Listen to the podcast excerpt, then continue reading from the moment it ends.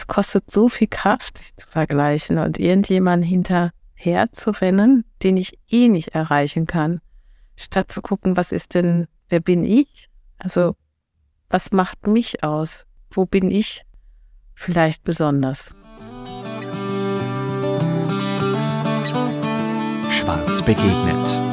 Der Soul Talk bei Katharina Pirktl.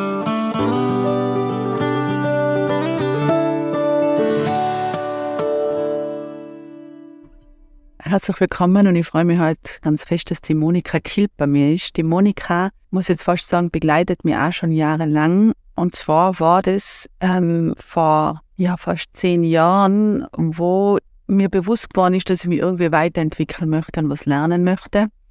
Und dann wurde mir die Monika Kilp in Team Benedikt empfohlen. Ich habe dann reingeschaut, Team Benedikt, man kann das äh, wunderbar googeln und sieht alles, was die machen äh, für tolle Arbeit. Und dann bin ich ähm, damals schwanger mit der Josephine zum ersten Kurs gefahren und durfte die Coaching-Ausbildung machen, die bei mir ein bisschen länger gedauert hat durch Schwangerschaft und so weiter, wie eigentlich gedacht.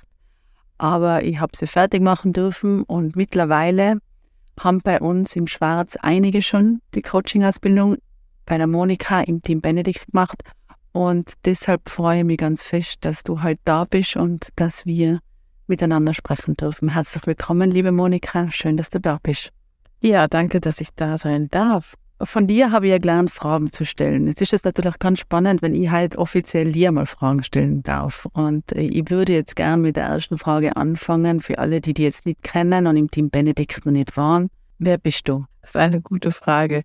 Also wenn ich jetzt ähm, erzähle, was ich beruflich gemacht habe, ist das nur ein Teil von dem, wer ich bin. Und dennoch tue ich es jetzt. Also gelernte Schneiderin, danach im technischen Bereich Diplomingenieurin. In dem Bereich habe ich zwölf Jahre als Führungskraft gearbeitet, zum Beispiel bei Firmen wie Hugo Boss. Aufgehört habe ich mit A wie ein Natura, angefangen B wie Hugo Boss. Und ähm, arbeite seit 2001 selbstständig im Bereich Organisationsentwicklung, Coaching, Training ähm, und seit 2007 im Team Benedikt, mittlerweile auch als Gesellschafterin und Mitinhaberin und auch in dem Führungsteam. Das ist nur ein Teil. Ansonsten, wer mich als Mensch ausmacht, also noch weiterer Teil ist, ich bin ähm, verheiratet, habe ein geschenktes Kind und bin mittlerweile auch eine geschenkte Oma. Das heißt, ich habe einen Mann mit Kind geheiratet damals und konnte die ganze Entwicklung mitsehen. Und das ist der andere Teil, der private Teil. Und es kommt noch einiges dazu. Aber so wie ich dich kenne, Katharina, die passenden Fragen bekomme ich jetzt dazu.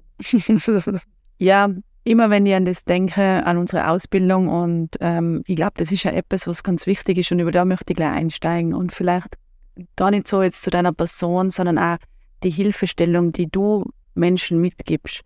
Und da erinnert es mich immer an, diesen, an dieses Buch Fragen können wie Küsse schmecken. Für mich ist das, äh, was du bist, eben das mit diesen Fragen stellen und dieses Abwarten. Man merkt es auch, wenn du sprichst, äh, alle, die vielleicht öfter den Podcast anhören, werden vielleicht sich denken, ah, die Katharina spricht halt auch langsamer wie normal. Das ist immer, wenn ich mit der Monika äh, spreche, weil die Monika mir das gelehrt hat. Vielleicht kannst du was zu uns sagen. Was ist mit diesen Fragen? Was ist Coaching generell?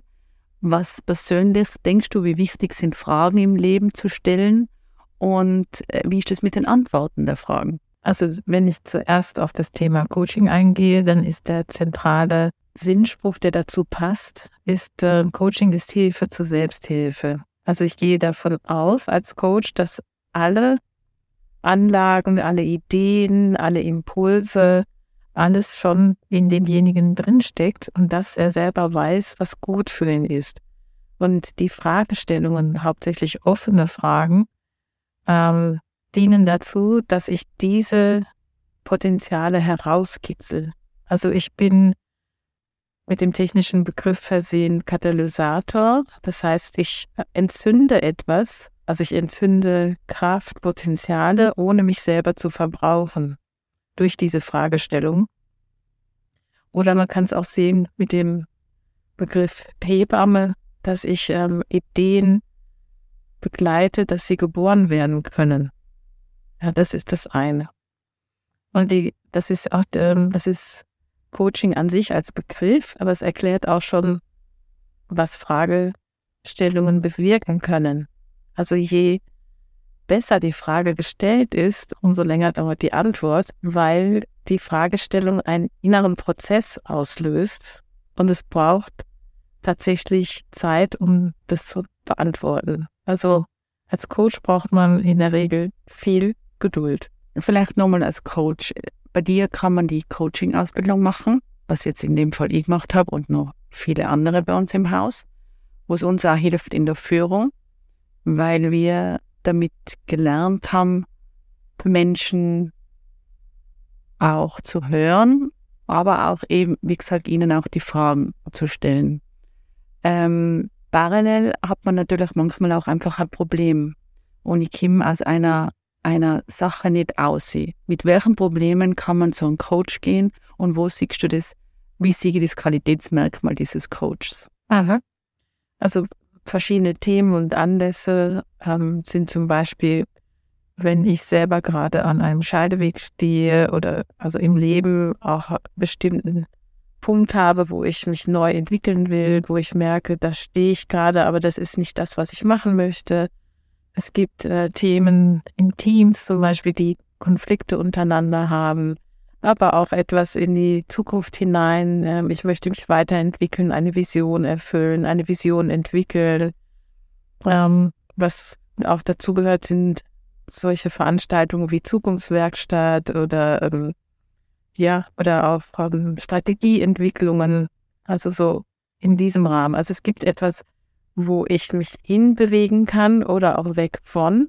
Und weg von Anlässe wären zum Beispiel sowas wie Konflikte, ähm, Unsicherheiten, haben sich nicht entscheiden können und hinzu Ziele wären für ein Coaching eine Weiterentwicklung, ähm, Entscheidungsfindung, Klärung von unklaren Situationen.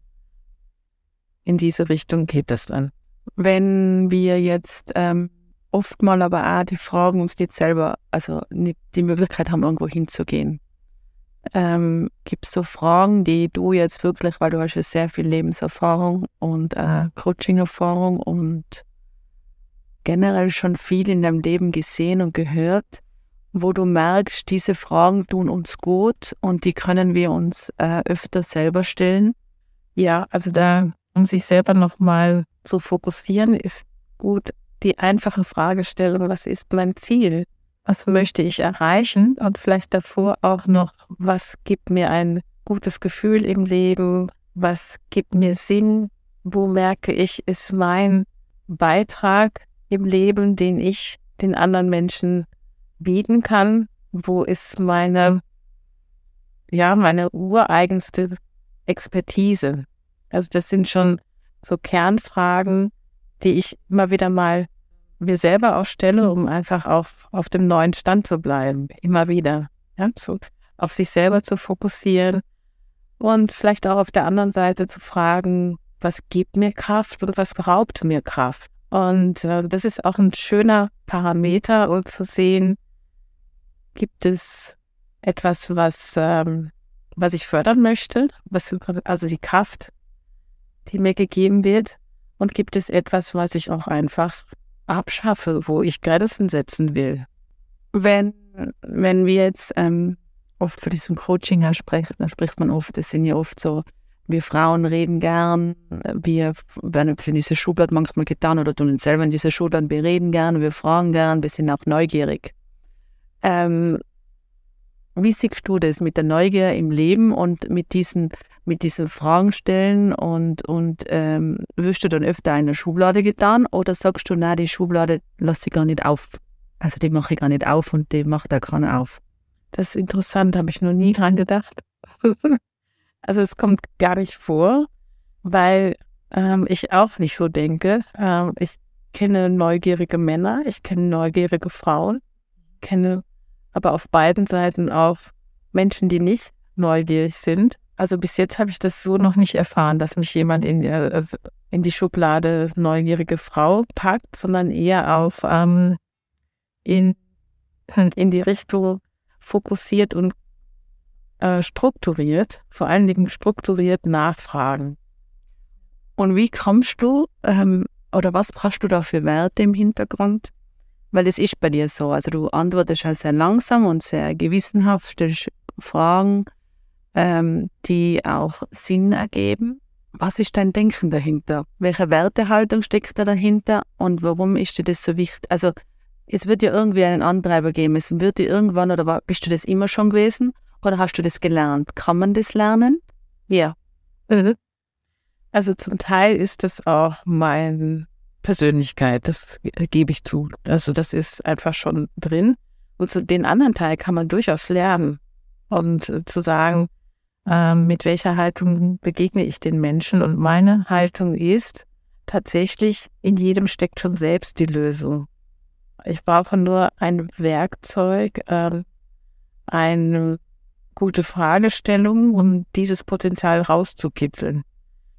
Und mein, ähm, ja, mein, der andere Wert ist, dass ich glaube, dass äh, ich mit den Mitteln ähm, Möglichkeiten aufzeigen kann. Also es geht immer wieder auch darum, dieses Schwarz-Weiß-Denken aufzulösen, was tatsächlich oft noch herumschwirrt und die vielen Stufen dazwischen aufzuzeigen und das Denken von entweder oder in sowohl als auch zu bringen, also die Perspektive zu wechseln. Und ich glaube, dass das geht. Und bei manchen dauert es etwas länger und bei manchen geht es schneller.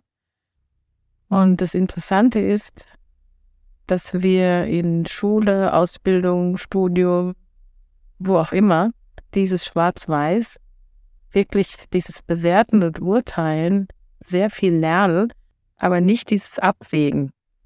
So, es gibt auch noch eine andere Möglichkeit oder es gibt auch diese ganz vielen Farbnuancen in einem Thema.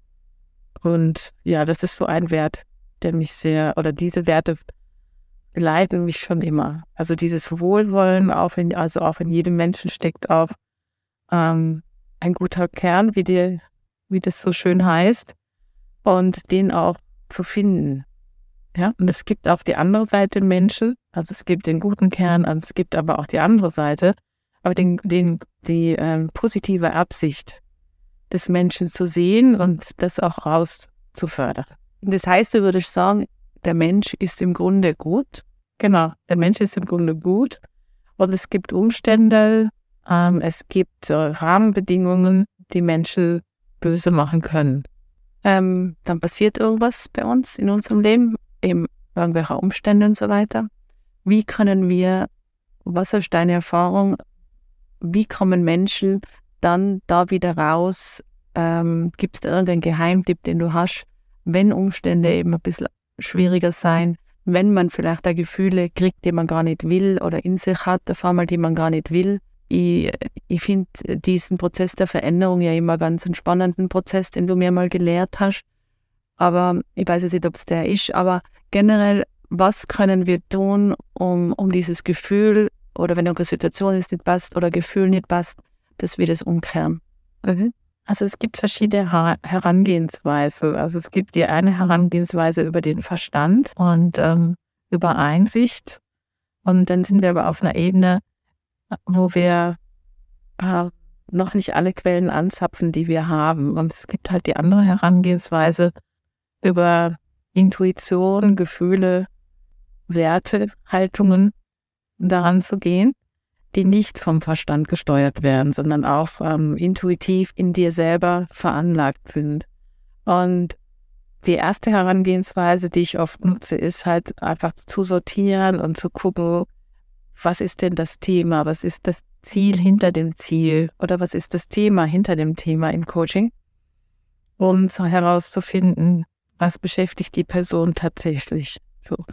Und es gibt oft ja, nee, nicht oft. Es gibt immer wieder Widerstände auch. Und das ist auch die erste Stufe der Veränderung, dass auch ähm, das sich nicht verändern wollen, gehört schon zur Veränderung dazu. Das hört sich zwar jetzt sehr unlogisch an, aber wenn ich das als Coach annehme dass diese erste Phase ihre Berechtigung habe, habe ich dem Coachie, dem Coaching-Nehmer schon signalisiert, ich nehme dich so an, wie du bist.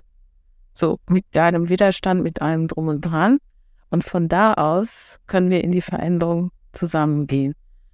Und manchmal dauert es ein halbes Jahr. Und manchmal geht es in der ersten Sitzung, dass ein Schalter umkippt und das Denken sich verändert.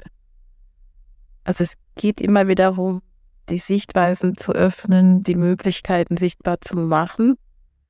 Und zwar so sichtbar, dass der Coachingnehmer selber drauf kommt und nicht ich eine Lösung vorgebe, weil die würde dann im Verstand haften bleiben, also in der ersten Ebene haften bleiben. Und damit die auch ins, Intuitive, ins Bauchgefühl ähm, sich verankern, braucht es halt Schritt für Schritt eine Begleitung und auch andere Methoden, um dem Coachingnehmer das zu ermöglichen. Wie oft glaubst du, dass in, wenn jemand zu dir kommt und er hat jetzt äh, zum Beispiel in, in seinem ähm, Arbeitsumfeld einen Konflikt, wie oft ähm, ist der Konflikt bei ihm und wie oft ist er in diesem Arbeitsumfeld? Wie viel Prozent, Prozent gibt es da irgendwas? Oder, oder wie, wie ist da deine Erfahrung? Das, ja, das ist interessant. Ähm, da kommt jetzt meine typische Antwort, sowohl als auch. Es sind in der Regel beide beteiligt. Ja, und wenn wir aus der systemischen Sicht schauen, ist, wenn, wenn ein Teil sich verändert, ein Teil sich verändert, dann verändert sich auch das ganze andere System. Und egal wie klein die Veränderung ist, weil wenn das Team hängt ja ganz eng zusammen. Und wenn ich mich als, als äh, Protagonist verändere, als derjenige, der dieses Thema mitbringt, verändert sich das ganze System. Also ich kann das nicht getrennt. Heißt aber in der Familie, wenn ich mich verändere, verändert sich wieder das System. In, in jeder Beziehung, in jedem System. Ist das so? Ja, also, äh, also wir, also ich, das ist auch ein Wert, woran ich glaube, also das ist die systemische Sichtweise. Ich stelle mir das manchmal vor wie ein Mobili. Und wenn ich an einem Mobili-Teil ähm, wackel oder es berühre, dann wackelt das ganze Mobili mit. Und das kann ich gar nicht verhindern. Also bin ich auch oft machtvoller, als ich denke. Ja, mit meiner Veränderung. Und auch wenn ich zum Beispiel in Anführungszeichen nur Mitarbeiter bin und ich mit meinem Chef nicht klarkomme, aber wenn ich meine Einstellung und meine Sichtweise verändere und mein Verhalten danach ändere, und ähm, dann wird sich auch das ganze System verändern. Und das ist vielleicht nicht immer so, wie ich erwarte. Und meine Veränderung ist vielleicht auch nicht so, wie ich es gerne hätte. Nur, ähm, wenn ich mir bewusst bin, wenn ich eine Stellschraube bei mir verändere, dann wird es auf alle Auswirkungen haben. Das ist gut erklärt, das kann ich verstehen. Ja, du hast zuerst gesagt, jeder Mensch ist im Grunde gut, oder ich habe das dann so verstanden, dass du mir das so sagen willst. Ähm, und ähm, was, wie oft sollten wir uns reflektieren, dass wir wirklich gute Menschen sein?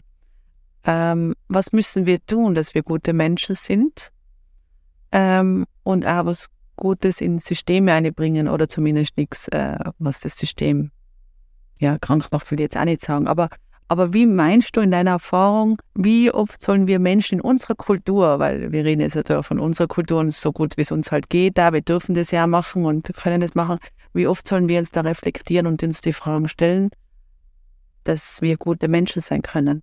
Da liegen jetzt so mehrere Sachen drin. Ähm, ich würde dann erstmal mit dir erarbeiten, was heißt denn überhaupt gut für dich, so dass wir ein genaues Bild davon haben. Und das ist auch, ähm, auch diese Selbstreflexion ist so individuell, dass ich das auch mit dir erarbeiten würde. Also manch einer sagt, ich, ich mache das halt täglich am Abend, schau mir das an, was, wie war der Tag heute, wie, ähm, wofür bin ich dankbar heute Abend? Und der andere braucht es vielleicht nur einmal die Woche manch einer vielleicht nur ganz intensiv einmal im Jahr. Also das, da gibt es kein Patentrezept aus meiner Sicht. Und äh, auch so, es gibt auch kein Patentrezept ähm, zum Thema, was ist ein guter Mensch. So, und dann können wir ins Philosophieren kommen. Nur wichtig ist, dass für denjenigen, der gerade bei mir ist, dass er selber ein Bild entwickelt, was für ihn gut ist und wie viel er braucht, auch als Reflexion. Und das meine ich damit. Ich habe keine Vormeinung davon oder keine äh, vorgefasste Meinung davon, sondern das ist sehr individuell. Und das macht natürlich, das macht mir sehr viel Freude beim Coaching, dass ich ähm, mit demjenigen, der gerade da ist, so arbeite, dass der andere einen Schritt weiterkommt. Also nicht ich, sondern als Coach, sondern mein Coachingnehmer. Woher nimmst du die Kraft, dass du das machen kannst? Und was brauchst du persönlich als Monika, dass du das so schaffen kannst und auch so, wie gesagt, also sachlich anschaust und wirklich die als, als ähm, Handwerkszeug fast siehst, ich sag das jetzt einmal so. Ähm, wie geht das? Aha. Also Handwerkszeug ist ein guter Begriff. Ich bin ja äh, sehr handwerklich unterwegs. Ich komme ja aus dem Handwerk. Und ich mag es gerne sehr konkret und sehr praktisch. Und wenn ich genau hinschaue, gibt mir das auch Kraft. Also dieses Arbeiten, ähm, weil ich habe den Luxus, dass ich einen Beruf habe, der Berufung ist für mich tatsächlich. Und es hat eine Weile gedauert, bis ich das gemerkt habe, dass es meine Berufung ist, so zu arbeiten. Und daher, ja, ist die Kraft auch da. Und also das ist der eine Punkt. Das ist also auch meine innere, ja, meine innere Haltung dazu, dass ich das gerne mache. Ich liebe das, es ist eine Herzensangelegenheit. Und die andere Seite ist tatsächlich, dass ich auch gerne in die Natur gehe. Ich pilger gerne, ich wandere gerne. Ähm, ich bewege mich gerne, also Ausdauerbewegungen, ähm, aber auch draußen einfach zu sein, an der, in der Natur, im Wald. Und das gibt mir ganz viel Kraft. Du erzählst immer, das hat mir auch sehr damals sehr beeindruckt, dass du einen geschenkten Sohn hast und jetzt ja Enkel. Ja. Und ähm, wenn ich ehrlich bin, hat mich das damals sehr beeindruckt, wo du das gesagt hast, weil natürlich bei uns Frauen dann oft äh, prinzipiell, und das wird dann irgendwann Fall, egal, manchmal der Wunsch ist oder das Verlangen, ein eigenes Kind zu haben, aus irgendwelchen Gründen. Und ähm, da gibt es ja ganz viele so Theorien, was man so im Vorhinein hat. Wie siehst du das? Das ist, das ist eine persönliche Frage, aber ich glaube, es gibt viele Frauen, die sich mit diesem Thema beschäftigen, die vielleicht auch einiges jünger sind und ähm, die vielleicht da auch noch so ein paar offene Fragen haben. Wie siehst du das mit so klassischen Mustern, die man vielleicht meint und wie schafft man das oder wie hast du das geschafft, manche Themen auch in deinem Leben sehr dankbar anzusehen und, und, und versöhnlich anzuschauen? Ja, das ist interessant. Äh, wenn wir unser Leben angucken, findet es oft in siebener Schritten statt. So, wenn es gut läuft, soll eher mit sieben in die Schule kommen, das ist heute oft früher. Oder mit 14 Konfirmation und, oder Jugendweihe, irgendwie in der Art, mit 21 und so weiter, dann eher ins Erwachsenealter reinzukommen. Und wenn je weiter ich komme, habe ich den Wunsch der Gesellschaft, etwas zurückzugeben. Also ob bewusst oder unbewusst. Und äh, das kann ich oder etwas beizutragen, das kann ich halt mit Kindern tun oder eben auch mit einem anderen Gebiet. Also ich wollte schon sagen Dienstleistung, aber Kinder sind keine Dienstleistung, auf einem anderen Gebiet. Und ich hatte immer das Gefühl, dass ich etwas beitragen kann auf einem, ja, in einem anderen Gebiet. So. Und äh, deshalb bin ich da sehr zufrieden mit, weil ich hatte äh, eine andere Aufgabe im Leben. Und ähm, als jetzt auch nochmal Kinder zu bekommen. Und ich hatte den Luxus, dass ich beides hatte. Ich hatte einen, einen geschenkten Sohn und ich hatte die Möglichkeit, ähm, der Gesellschaft etwas zurückzugeben auf meinem Gebiet, also mit meiner Expertise. Und das macht zufrieden. Also es macht mich zufrieden, ähm, dass ich mit dem, was ich tue, viel zurückgeben kann, weil ich auch viel bekommen habe. Also auch wenn man es manchmal nicht sieht, aber unsere Gesellschaft hat, ähm, ja, bietet uns Ausbildung, Schule, Ausbildung und so weiter und alles ist in der Regel kostenlos. Und da auch eine gewisse Dankbarkeit zu entwickeln, zu sagen, ja, ja, das ist was wert. Ja. So. Und das, also vielleicht auch den Frauen, die zuhören, die Perspektive zu eröffnen, wo ziehe ich Zufriedenheit raus? Also was ist tatsächlich das, was mich Frieden macht und auch wieder, was mir Kraft schenkt. Das muss ja nicht immer das sein, was, was eben beim anderen ist, das verstehe ich. Und das für sich selber anzuschauen, ist wunderbar. Ähm, trotzdem kommen wir ganz oft eben ins Vergleichen und ähm, das passiert.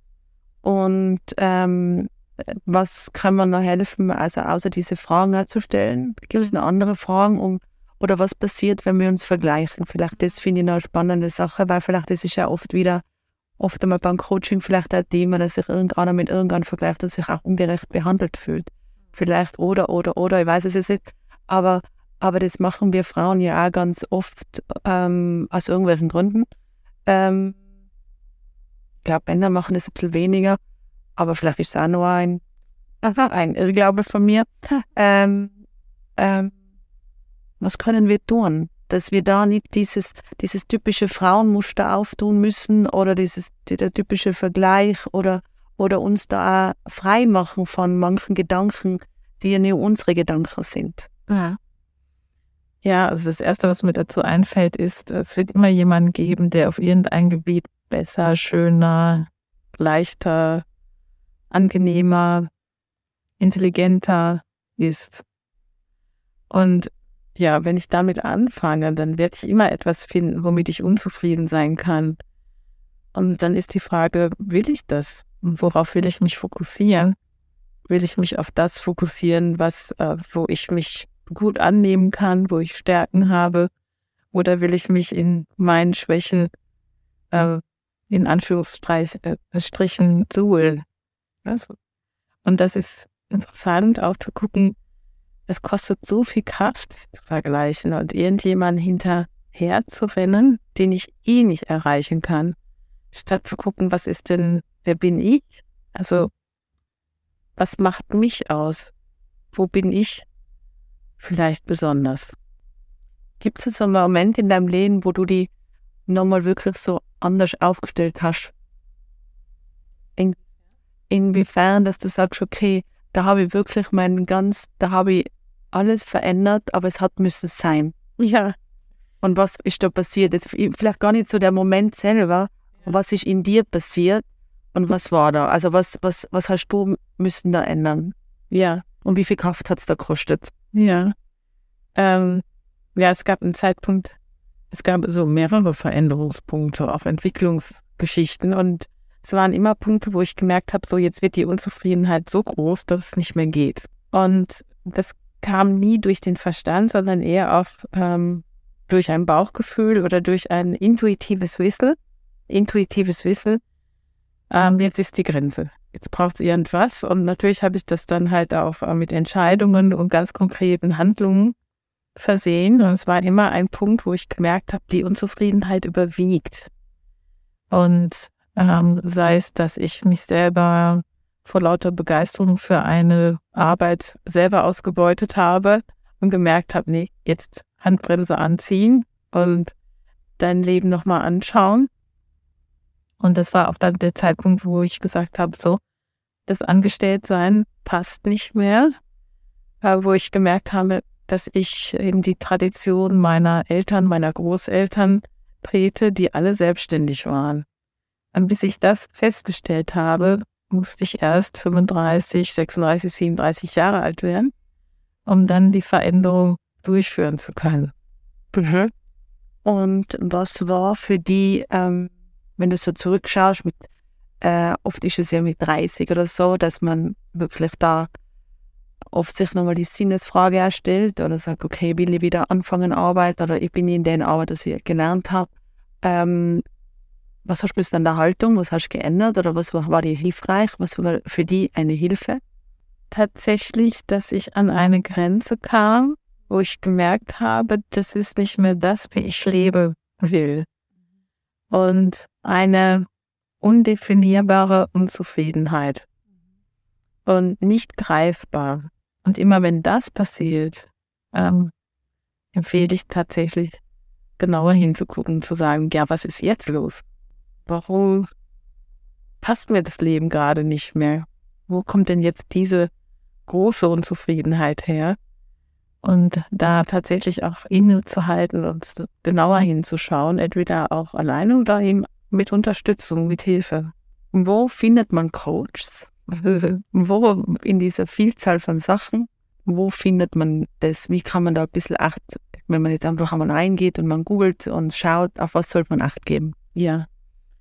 Also die beste Methode ist natürlich halt jemanden zu fragen, der schon mal Erfahrung mit einem Coach gemacht hat wie zufrieden er war, tatsächlich auch, auch auf Empfehlung, jemanden zu finden.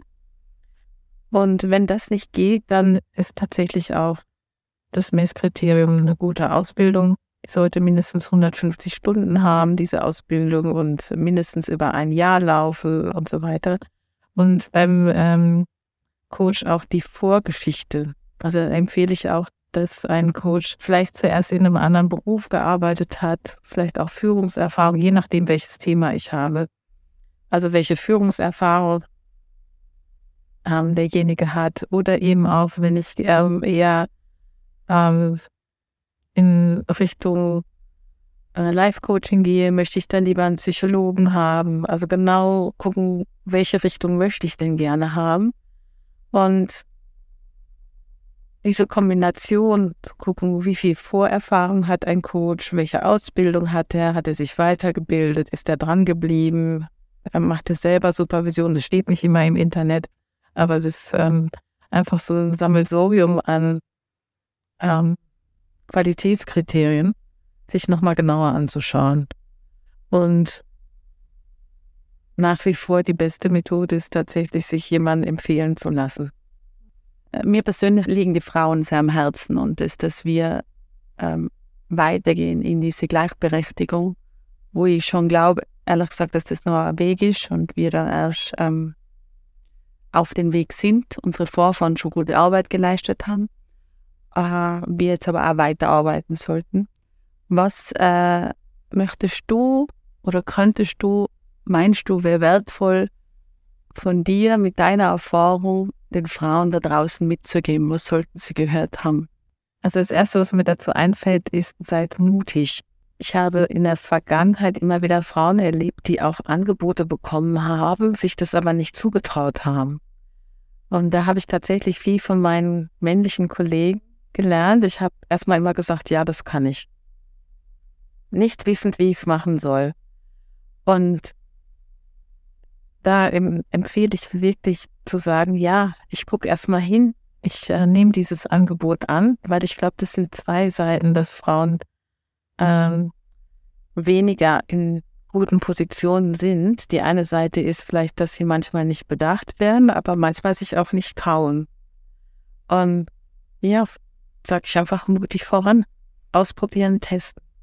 Wie kann man mutig sein? Ich finde es immer ganz schwierig, wenn du, also das mutig sein ist ja nicht, wenn du jetzt ein spontaner Mensch bist, ist vielleicht mutig sein ein bisschen einfacher. Aber es gibt doch viele, die ja nicht so, vielleicht nicht so spontan sind oder diese, wie kann man mutig sein?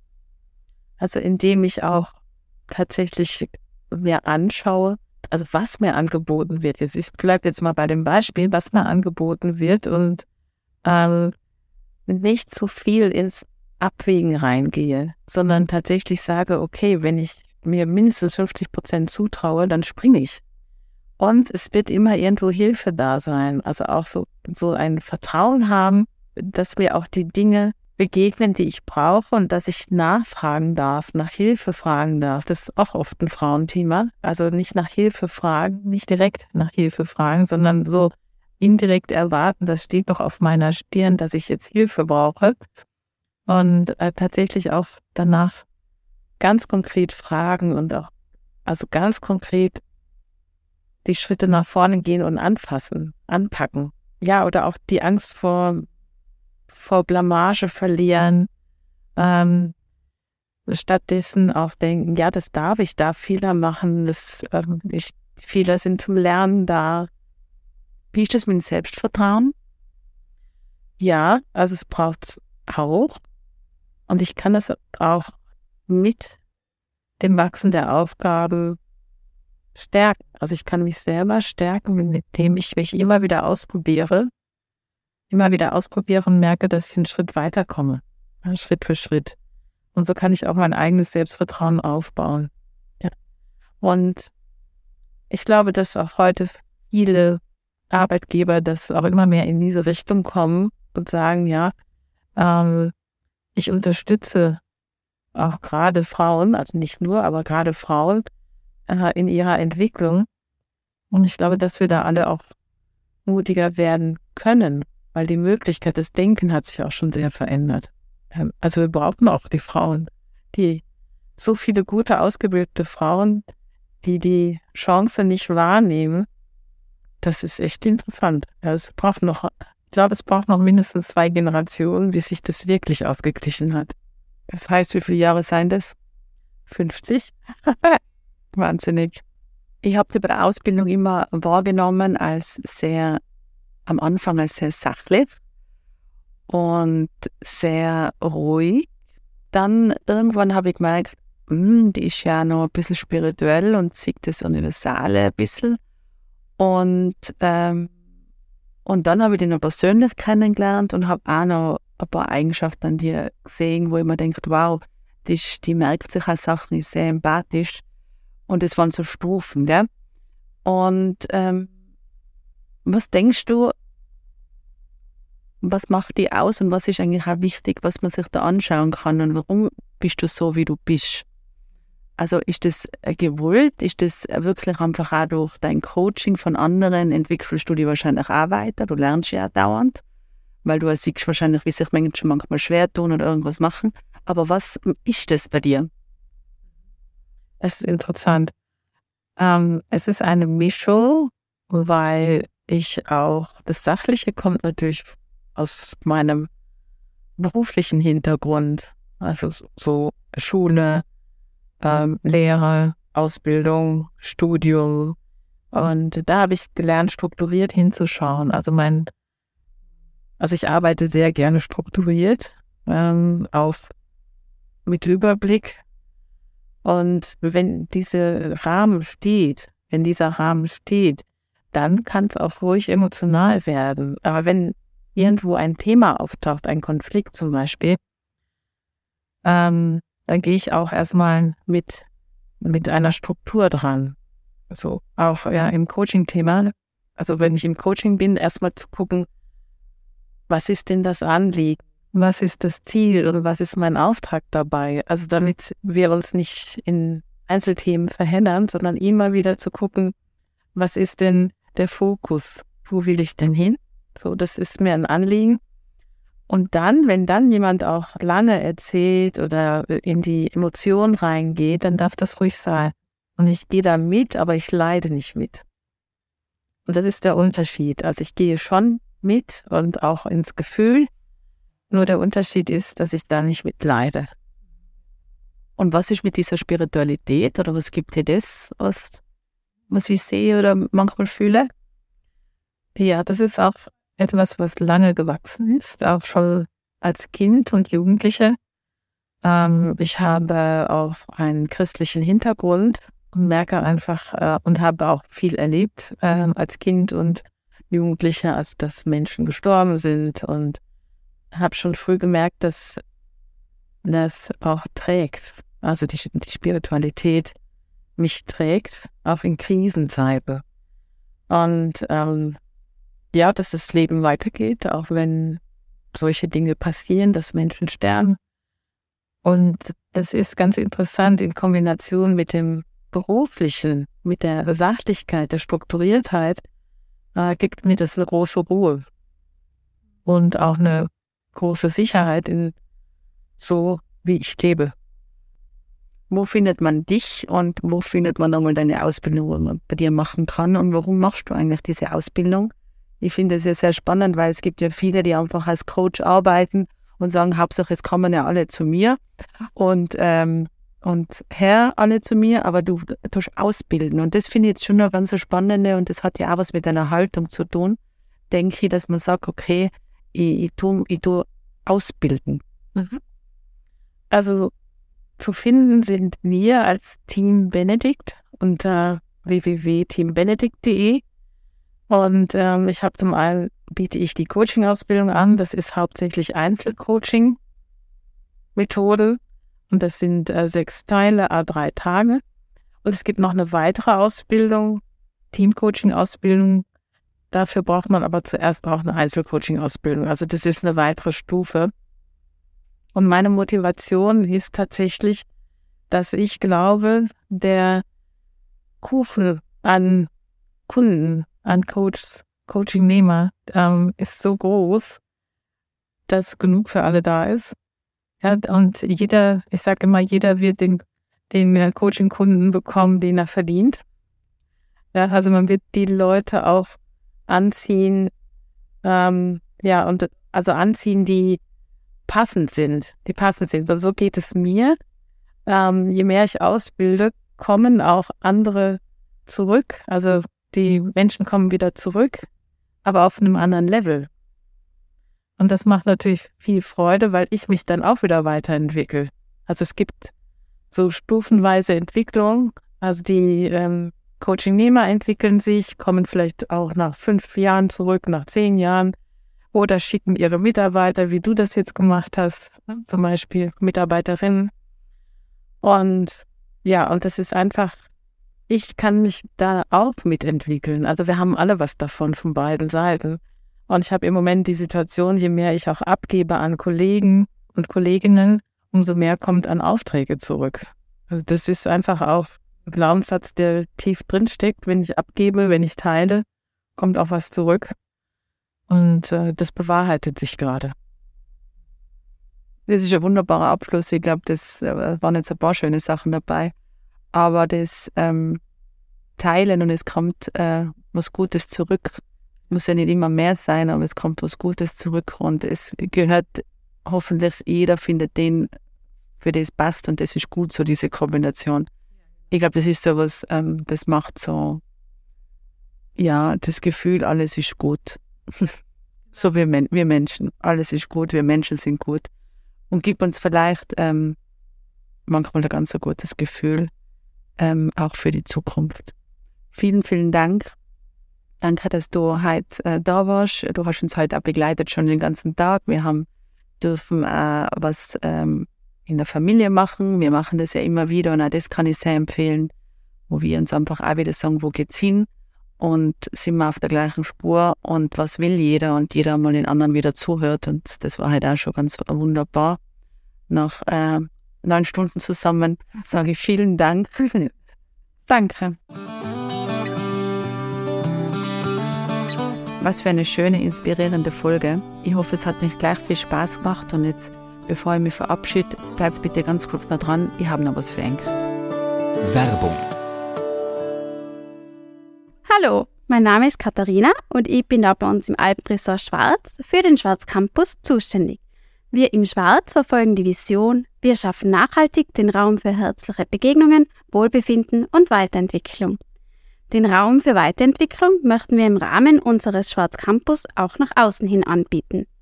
Ob als Geschenk oder für die eigene Weiterentwicklung.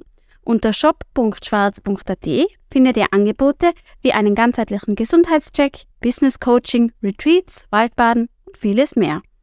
Wir freuen uns, wenn ihr vorbeischaut.